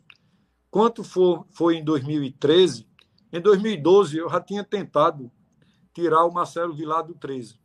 E o fato de a gente ter trazido Marcelo Vilar para o nosso projeto em 2013 foi pelo caráter, pela pessoa de Marcelo Vilar. Vocês terem uma ideia, é, eu ofereci o dobro em 2012, na época, ao valor que Marcelo Vilar ganhava no 13. Isso em 2012. Né? E Marcelo Vilar disse que não, que tinha um projeto no 13 e que só poderia pensar no Botafogo quando concluísse o projeto. Então aquilo ali me, me, me disse, me disse muito. E aí, quando nós começamos o projeto, eu conversei com o Breno, disse, Breno, na minha opinião, o treinador é Marcelo Vilar. E Breno, e Breno concordou na época, né, e nós trouxemos o Marcelo Vilar. Então, o Marcelo Vilar é, veio nesse projeto e eu contei um pouco a história do, da minha passagem no Botafogo em 98, o, o porquê que eu, que eu entendia do sucesso. E ele concordou na, na primeira reunião, me lembro como se fosse hoje, lá no meu escritório, que ainda, ainda era no posto da Torre, sentou numa tarde de sábado, eu, Marcelo Vilar e Breno Moraes. E aí ele, eu comecei a contar exatamente como foi. E ao final ele exatamente concordou. É, nós não podemos errar também. Então temos que trazer jogadores conhecidos e trazer, de, se possível, de uma base. Olha, se ele tinha treinado o 13 no ano anterior, nada mais do que trazer uma base daquele time do 13. E vocês recordam que foi exatamente isso que fizemos. E montamos a seis mãos, né, para deixar bem claro, eu, é, Marcelo Vilar e Breno, montamos o time. Claro que sempre, como presidente, a palavra final sempre era minha. Né? Não só por conta da questão das questões de valores, como a gente fazia todo um, uma análise do caráter do jogador, do como o jogador tinha passado nos outros clubes, porque a gente não podia errar. Então, não, é, não é à toa que depois, é claro que depois de montar o time, depois a gente começou a, a, a, a trazer novas pessoas para compor esse nosso grupo. Aí veio o Ariano Vanderlei, que passou a ser o nosso diretor de futebol, que também passou a contribuir nesse projeto. Mas o início do projeto foi feito exatamente com comigo, com o Breno e com o Marcelo Vilar. E assim montamos aquele time. E a prova de que o, é, é, esse, essa fórmula de montar um time é uma fórmula correta, que vocês viram e todo mundo presenciou o sucesso daquele time. Era uma verdadeira família. Ali não tinha divisão. Para vocês terem uma ideia, vocês devem se lembrar quando o capitão do time era Varley. Trouxemos o Lenilson, que, por sinal, por incrível que pareça, foi uma indicação do meu filho. Né? A gente está atrás de um meia, hoje em dia pela internet e naquela época também muito mais fácil de pesquisar. O meu filho mais velho, Davi, que está um pouco mais próximo de mim, e aí a gente comentando a, a necessidade de vir um meia, e aí ele disse, pai, quem, quem, quem, quem jogou com Fausto lá no. Agora eu não estou lembrado do time, lá de São Paulo, no interior de São Paulo. É, era Lenilson. Linense, né? Eu acho. Linense. Linense, Linense, exatamente. Aí pronto, eu digo, então, juntou, né? A gente precisava do meia, o meia Lenilson foi destaque do time lá do Linense, já jogava com Fausto também, quer dizer, a questão do entrosamento se tornaria mais fácil. E para você ver como aquele time era uma família e o que era que com a vinda de Lenilson poderia causar ali, né? Um, um ciúme, né? até porque Lenilson veio recebendo realmente um salário é, superior a todos os demais, inclusive na época ao capitão Varley. Mas Varley, um cara sensacional, humilde, por isso quando eu falo assim em, em respeito e humildade é em função de tudo isso. Então a humildade de Varley, na hora que Lenilson chegou, Varley mesmo com o capitão pegou a, a, a, a faixa de capitão e entregou a Lenilson. Não, você vai ser o capitão. Né? Enfim, então é por isso que quando eu falo muito na questão do clima, né? que o torcedor, o jogador sente quando o torcedor abraça, quando a diretoria está junto, né? quando não existe divisão dentro do clube. Então ali foi, foi confesso a vocês, não foi à toa que, o, que aquele time conquistou tudo. Né? Aquele time tinha uma capacidade de, de superar muito grande. Né? E futebol precisa muito dessa, dessa capacidade de, de, superação, porque tem momento que você joga, como foi inclusive na final do Paraibano, né, naquele jogo mesmo contra o 13, jogamos, pressionamos o 13 aqui no Almedão os 90 minutos, né, e no contra-ataque levamos um gol. Mas eu me lembro como se fosse hoje. Os jogadores, os próprios jogadores saíam ao sair do, do, do estádio, apontavam em direção à Campina Grande, dizendo: Nós vamos ganhar lá. Né? Então, a confiança e o poder de superação daquele time era fantástico. Né? E ganhamos lá. E não, não apenas ganhamos, né? vencemos e vencemos bem. Vencemos por 3 a 0 e fizemos a maior festa que eu acredito que Cajá jamais irá, irá assistir uma festa igual àquela. Né? Eu acho que, que, que nada, né? pelo menos até o presente momento, eu acho que. Acho não, com certeza a cidade de Cajá, porque era os torcedores vindo de Campina Grande é, para Cajá e muito mais torcedores saindo de João Pessoa para encontrar o time no Cajá, até porque alguns achavam que, a comemoração ia ser no Cajá. Até porque eu tinha quase que certeza da conquista que eu, que eu contratei um mini trio e esse mini, mini, mini trio ficou, ficou no Cajá esperando. Né? Então, enfim, a torcida achava que a gente iria fazer a comemoração do título no Cajá Talvez por isso que tenham vindo tantos torcedores de João Pessoa para Cajá também. Mas, enfim, foi memorável, vai, vai ficar inesquecível sempre na minha, na minha cabeça. É, e aí, é, aquela vitória em Campina Grande, se você perguntar qual o momento de maior felicidade que eu tive, foi naquela vitória lá, não pelo fato de, vencer um time de Campina, para também deixar bem claro para amanhã depois não, não vir com manchete, causando mais rivalidade ainda, provocando mais ainda. Mas, mas foi porque, como eu falei anteriormente, eu sabia o quanto era importante conquistar o título paraibano para a gente depois buscar o acesso. Então, aquilo para mim foi. E a maneira como foi também, né? não, não é só pelo fato de ter conquistado, a maneira como conquistamos. Depois, no segundo momento, um momento muito importante naquela passagem, foi quando da, da, da classificação em cima do Central ali realmente, é, do mesmo jeito que o título se viu como um, um estímulo para buscar o acesso, aquela, aquela vitória contra o Central nos pênaltis aqui é, é, é, praticamente foi quem nos levou ao título, não só ao acesso, como ao título. Né? Porque ali foi, foi um outro marco importantíssimo. Né? Até porque nós invadimos Caruaru, eu nunca vi uma invasão daquela lá em Caruaru sabe? Eu, eu fui almoçar no shopping que fica de frente ao estádio do, do Central, é, todos os andares do shopping, na, na, na, na, proximidade ali, só tinha torcedor do Botafogo. Ou seja, nós colocamos muito mais torcedores lá em Caruaru do Botafogo do que os, os próprios torcedores do Central. Né? Enfim, então aquele momento também foi, foi muito importante, e claro, o terceiro e grande momento, inclusive na ordem cronológica, vocês podem até me criticar, né? Como é que o terceiro, o terceiro momento é, de importância foi o título, né? Porque ali eu entendo que foi a cereja do bolo, né? Ou seja, a gente já tinha conquistado o título estadual, já tínhamos conquistado o acesso, o título já estava bem aliviado. Né?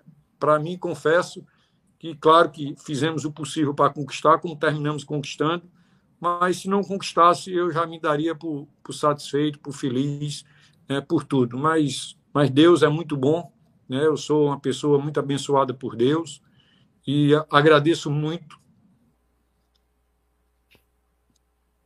Enfim. A gente, a gente também agradece, a gente fica feliz. Enfim, eu gostaria de encerrar, porque não só o tempo, como a emoção já, já começa a chegar e eu não, não quero encerrar chorando, não. Quero me despedir e quero me despedir fazendo um apelo ao torcedor do Botafogo.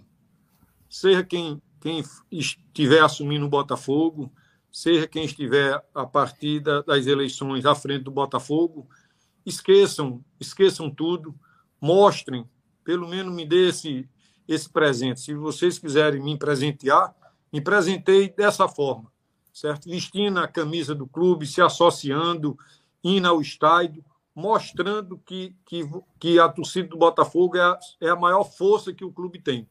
E aí vocês só serão cada vez mais valorizados se vocês cada vez mais contribuírem. É, convença, tente, tente trazer aquele torcedor que gosta de um clube de fora, tente trazer para ser, no primeiro momento, pelo menos um simpatizante. Vamos bater todos os recordes de, de, de, de sócio torcedor, vamos bater recorde de público no estádio. Eu sei que, que é impossível, até porque a, a, as limitações né, do acesso do torcedor ao estádio diminuiu. Né? Mas eu, por falar nisso, eu até me sinto também, mais uma vez, muito abençoado por Deus, que eu tenho que vai ficar na história, não sei um dia que construa um estádio maior, né, mas até isso Deus, Deus me presenteou, é, deixando também na história do Botafogo e na história do futebol da Paraíba, né, aquele jogo do Botafogo com o Campinense na final de 98, como o recorde de público no estádio, não só do Almidão, como da Paraíba. Então, veja bem, o que é que eu posso mais querer né, da minha vida, né, se, se Deus me dá tudo. Obrigado. Um abraço. A gente que agradece, Nelson. A gente que Valeu, agradece. Nelson. Muito obrigado por passar esse tempo todo aqui com a gente. A gente fica muito feliz. Até a próxima. Portas abertas aqui. E que a sua mensagem chegue aí nos torcedores, porque isso é importante demais. Tamo junto. Um abraço. Um abraço. Boa noite. Boa noite. Obrigado. Valeu. Massa, né, João? É. Live, mais um, mais um, mais um momento. Eu, por um momento eu achei que tinha travado aqui, mas foi o próprio Nelson que travou de emoção, que é, é, é muito bonito, cara, é muito bonito. A gente fica feliz.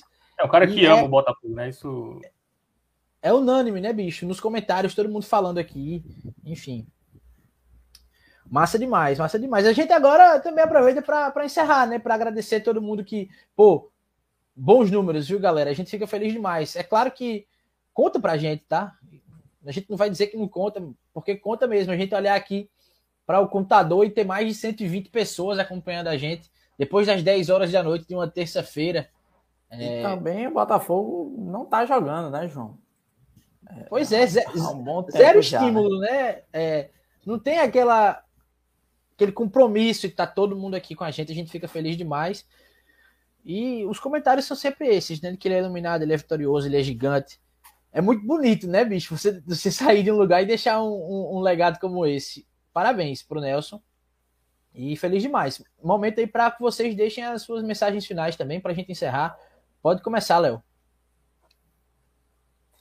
É, é João, é, é, só, só agradecer né, a participação da galera aí, né? Como você já falou, né, principalmente pelo fato do Botafogo não estar tá em atividade, né? Infelizmente mas a gente tem esse compromisso, né, de estar tá, até mesmo, como o Nelson falou, né, incentivando a torcida do Botafogo, né, É, próxima semana é, é, o Botafogo completa mais um ano né, de, de história, né? São 91 anos, né? Então é, é, espero até que seja feito alguma coisa né, por, por parte do clube. Enfim, mas a gente tem esse compromisso aqui, a gente vai manter, né? Pelo menos uma vez durante essa semana, a gente vai estar aqui presente, ou até mesmo caso aconteça alguma novidade, a gente faz uma live aqui né, a qualquer momento. Então, é, é, é, só agradecer aí a galera que segue nos acompanhando, né? Tem o, o nosso grupo, o nosso Instagram, a gente é, é sempre vai estar tá postando as novidades lá. Então é isso. E, e, também agradecer a participação do Nelson, né?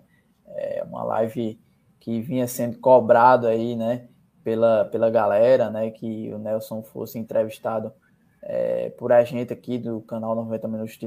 Então, é, é, é isso aí. Foi muito bom poder ouvir, né? É, é um cara que está sempre aí é, nas conversas de grupo de torcedores, né? Pedindo um retorno e tudo mais. E ele pôde falar um pouco aí dessa atual situação do Botafogo, né? Politicamente falando e tudo mais, né? E também, por que não poder relembrar um pouquinho aí de 2013, né? Um ano muito importante na história do Botafogo. Então é isso, João. Uma live, mais uma live, né? Muito bacana aqui. O pessoal até elegendo aí como uma das melhores lives, a melhor, a melhor live né, que a gente já fez. Enfim, vamos embora, mas a gente continua aqui com esse compromisso. É isso, a gente segue, a gente segue aqui também ao lado do pessoal que está parabenizando a gente, o Eduardo Prado, nosso membro. Parabéns, galera. Deixa eu ver. O RH também dizendo parabéns aos 90 minutos, é um marco, é diferenciado para a torcida do Botafogo. Muito importante vocês estarem fazendo esse trabalho. Uh, o Eduardo dizendo melhor canal do YouTube, tamo junto. O Emanuel Barreto também, parabéns pelo programa. É, pedindo pra gente convidar o Breno pro próximo. Vamos colocar Vamos na convidar. lista. Fábio vai convidar. Aí. Vamos convidar. É, Fábio tem vamos, vamos intermediar com o Goro Paulo, né? Vamos fazer essa intermediação aí, vamos ver, né?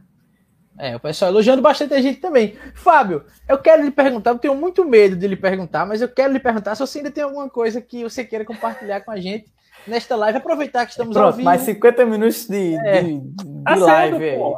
As últimas lives eram duas horas e meia, uma hora e quarenta ainda, pô. Tem muito tempo. Não, mas, mas... o convidado 15k, né? Não, mas. Cara, muito legal, né? Porque o Nelson ele tinha falado mais cedo que estava meio gripado e tal, e ele pediu só para participar 40 minutos, né? Ele participou então, até mais, né? É, então ele participou uma hora e quase 40, uma hora, quase. É, uma hora a mais, então foi muito bom, né? Esclareceu tudo, né? Deu a opinião dele sobre, sobre tudo, todos os aspectos aí do Botafogo. A gente não fez a pergunta do escudo, né? A galera, eu vi aqui que alguém colocou, mas, meu irmão. Ah, ficou até salva, mas de fato não teve é, oportunidade, é. né? Foi o Pedro Augusto gente, que mandou. Eu ia até perguntar no final, assim, mas o, né, o Nelson acabou se emocionando. É, mas é muito legal, cara. O Nelson é um cara que, que realmente cativa, né? É um cara que, pô, o cara tem um carisma aqui. E não é à toa que ele conseguia motivar muito o torcedor do Botafogo, chamar o torcedor do Botafogo para o estádio. É, enfim, claro que também ele estava ali com um grupo político que também é basicamente o grupo de hoje, né? Também é, eram as pessoas que trabalhavam com ele. Ele até citou o Breno Moraes em, 2000, em 2013. Então ali é também é, é basicamente o, a, o mesmo pessoal. Claro, teve o racho e tudo mais. É, mas o Nelson é um cara realmente diferenciado, um cara que agregaria muito, né? Não sei nem como presidente, talvez não, mas um cara que tivesse ali no dia a dia, né? É, do, do clube ali, sendo ouvido, né? A gente sabe que o Alexandre é um cara que ouve muitas pessoas que estão ali ao redor dele, né, no, no grupo político do Botafogo. O Nelson seria mais uma pessoa importante ali, é, que seria interessante é, o Alexandre ou, ou, qualquer pessoa que esteja como presidente do Botafogo, porque é um cara que tem, tem o que acrescentar, né? E ele deu aqui, a gente ficava ouvindo também mais uma live aula, né? Que a gente também vai aprendendo aqui a gente ouve, mas a gente também vai aprendendo, vai refletindo e tudo mais. E show, cara, show a live aí.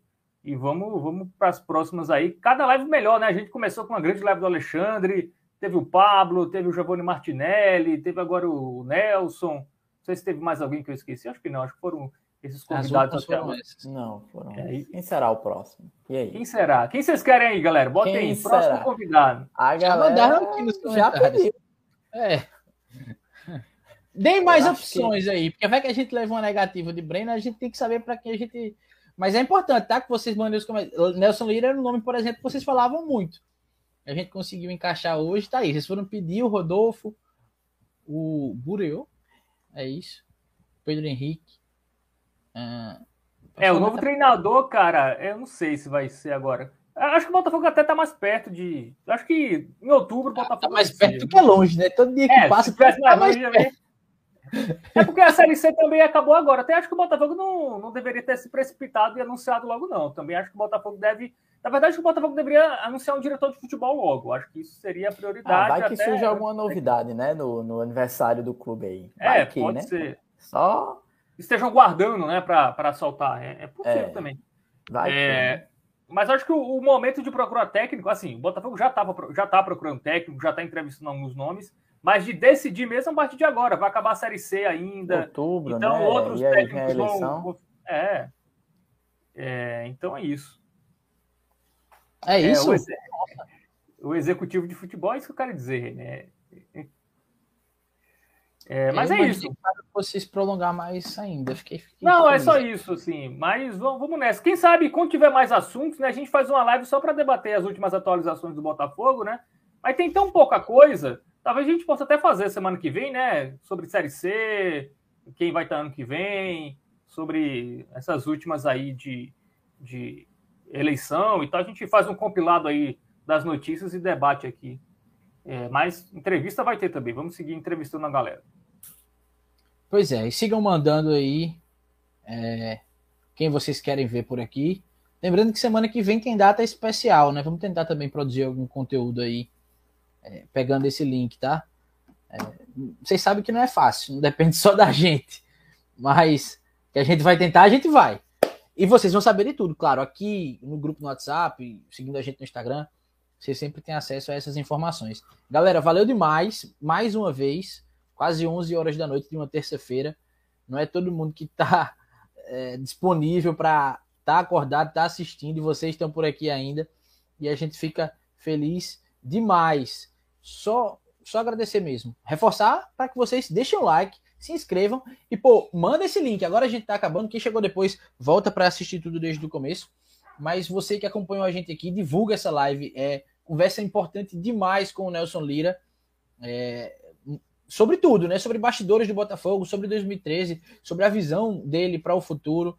É importante demais que mais gente tenha acesso a, a, tudo que ele falou aqui, tudo que a gente conversou. Fábio, Léo, obrigado, viu? Mais uma live massa.